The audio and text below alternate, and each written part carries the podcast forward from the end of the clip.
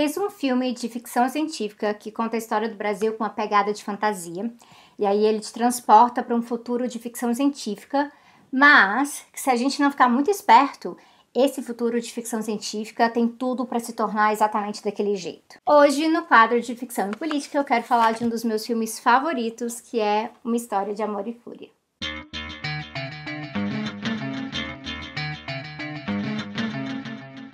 Bom, Uma História de Amor e Fúria é uma animação brasileira do começo de 2013. Então, o filme tá para fazer sete anos e ele segue extremamente atual. Talvez mais atual ainda quando a gente para para olhar como o senso comum no Brasil ignora uma das lições mais importantes do filme, que é que viver sem conhecer o passado é como andar no escuro. A animação é do Luiz Bolognese e no elenco tem Celton Mello, Camila Pitanga e o Rodrigo Santoro também. Basicamente, um resumão aqui, a história de um guerreiro imortal brasileiro e acompanha as lutas políticas em que ele se encontra em diferentes fases da história brasileira, sempre perto da sua amada, que é a Janaína. Então a história carrega a gente de 1500 até o final desse século agora, que seria um 2096, de um Rio de Janeiro com a distribuição de água privatizada, sem água potável para todos, dominado pelas milícias. Então, infelizmente, dá para ver que o nosso 2020 não está tão longe desse 2096, né? Nesse período todo, a animação vai abordar a colonização e o impacto dela para as comunidades indígenas. Ele vai abordar a balaiada, vai abordar o período da ditadura militar na década de 70, mais ou menos, e aí depois carrega a gente para o final do século 21. Então, olhando esses diferentes períodos, a gente acaba vendo o desenvolvimento histórico do capitalismo no Brasil. Todo o aspecto da estrutura racial também, que vai ser determinante nesse processo, e o papel da violência estatal, mas também o papel da luta, o papel da resistência. Nada sai barato ou fácil no filme todo, tem sempre a galera se organizando entre as derrotas e as vitórias. Mesmo quando o personagem principal não tá lá tão empolgado com a perspectiva de se organizar e lutar, acontece um pouquinho ali, as circunstâncias acabam carregando ele nessa direção. Aí aí tem uma outra frase do filme ah, que mostra muito bem isso, que é a frase sobre os meus heróis não viraram estátua, mas eles morreram lutando contra aqueles que viraram. E aí um bom jeito de refletir sobre isso talvez seja a gente ir lá, andar pela sua cidade, olhar quantas ruas e praças e pontes são nomeadas em homenagem a militares da ditadura civil-militar no Brasil, é, nomeadas em nome de grandes burgueses e colonizadores e membros da família real.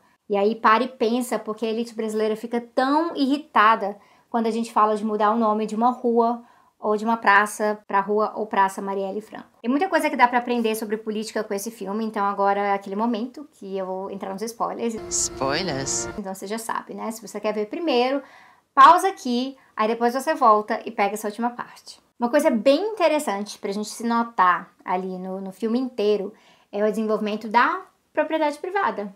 No começo, bem no comecinho da colonização, os colonizadores estão ali dominando, manipulando interesses de tribos indígenas distintas, uh, com interesse de enfraquecer sua presença no território e assim facilitar o domínio colonizador dos recursos.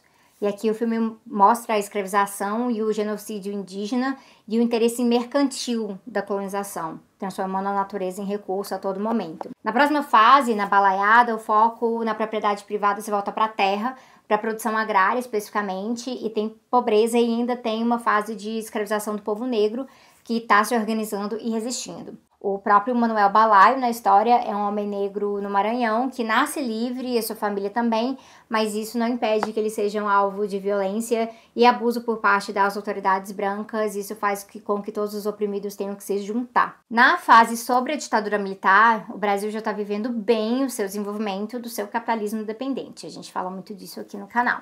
Apesar do, do filme, nesse momento, não estar tá discutindo propriedade em si, dá para ver o foco anticapitalista do grupo de resistência armada que a Janaína faz parte, principalmente naquele momento lá do assalto ao banco. Mais de 100 anos depois, o resultado da história é um Rio de Janeiro arrasado economicamente, politicamente e ecologicamente. água limpa e potável é um luxo que só as classes mais altas conseguem pagar. A segurança ela é feita pelas milícias privadas e um dos caras mais ricos é justamente quem controla a empresa de água. Olhando para isso, dá a impressão que a história anda em círculos, mas a análise, na verdade, é bem compatível com a perspectiva do materialismo histórico. Então, sim, a história se repete, mas não igualzinha.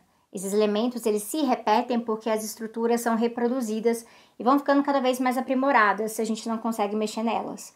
O que começa na colonização com apropriação de recursos naturais visando ganho econômico é exatamente isso em 2096, mas com outro aparato de vigilância bem mais avançado e a forma mercadoria ela também está muito mais normalizada na sociedade. Um ponto para a gente ficar alerta sobre o filme é que é bem fácil olhar para ele e se desanimar também em vez de se inspirar, porque os indígenas são massacrados, a balaiada também. Na fase sobre a ditadura tem tortura, tem prisão, tem assassinato. O final em 2096 também deixa aberta uma possibilidade assim. Parece que a gente luta e luta e luta e eles sempre ganham. Mas a gente teve conquistas também, as condições diferentes entre cada fase histórica do filme também são resultados dessas conquistas.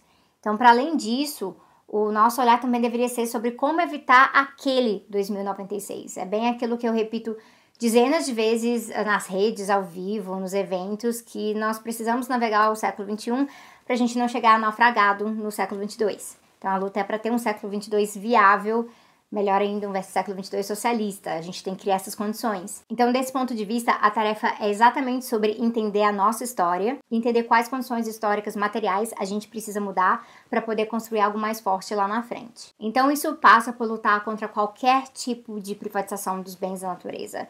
Isso passa por enfrentar, enfrentar o Estado policial e as forças paramilitares que vão surgindo, porque não tem nada de inocente numa milícia que fornece TV a cabo no bairro, algo assim. Isso passa para a gente compreender que a propriedade privada é um problema a ser derrotado, sim, se a gente quiser pautar liberdade de verdade, liberdade para as pessoas, não para o trânsito de mercadorias e para o lucro. Isso traz a gente então para o elemento da organização que está ali no filme, porque por mais mágico que o guerreiro imortal seja, ele não consegue fazer nada sozinho. Isso fica muito evidente logo de início. É coletivamente que se constrói a luta, porque assim, mesmo que a gente tenha uma derrota aqui, as condições da luta podem garantir uma vitória ali, do outro lado. Isso faz valer a pena, porque não é só pela gente que a gente luta, né? E você? Você já viu esse filme? Você vai ver? Qual a sua impressão?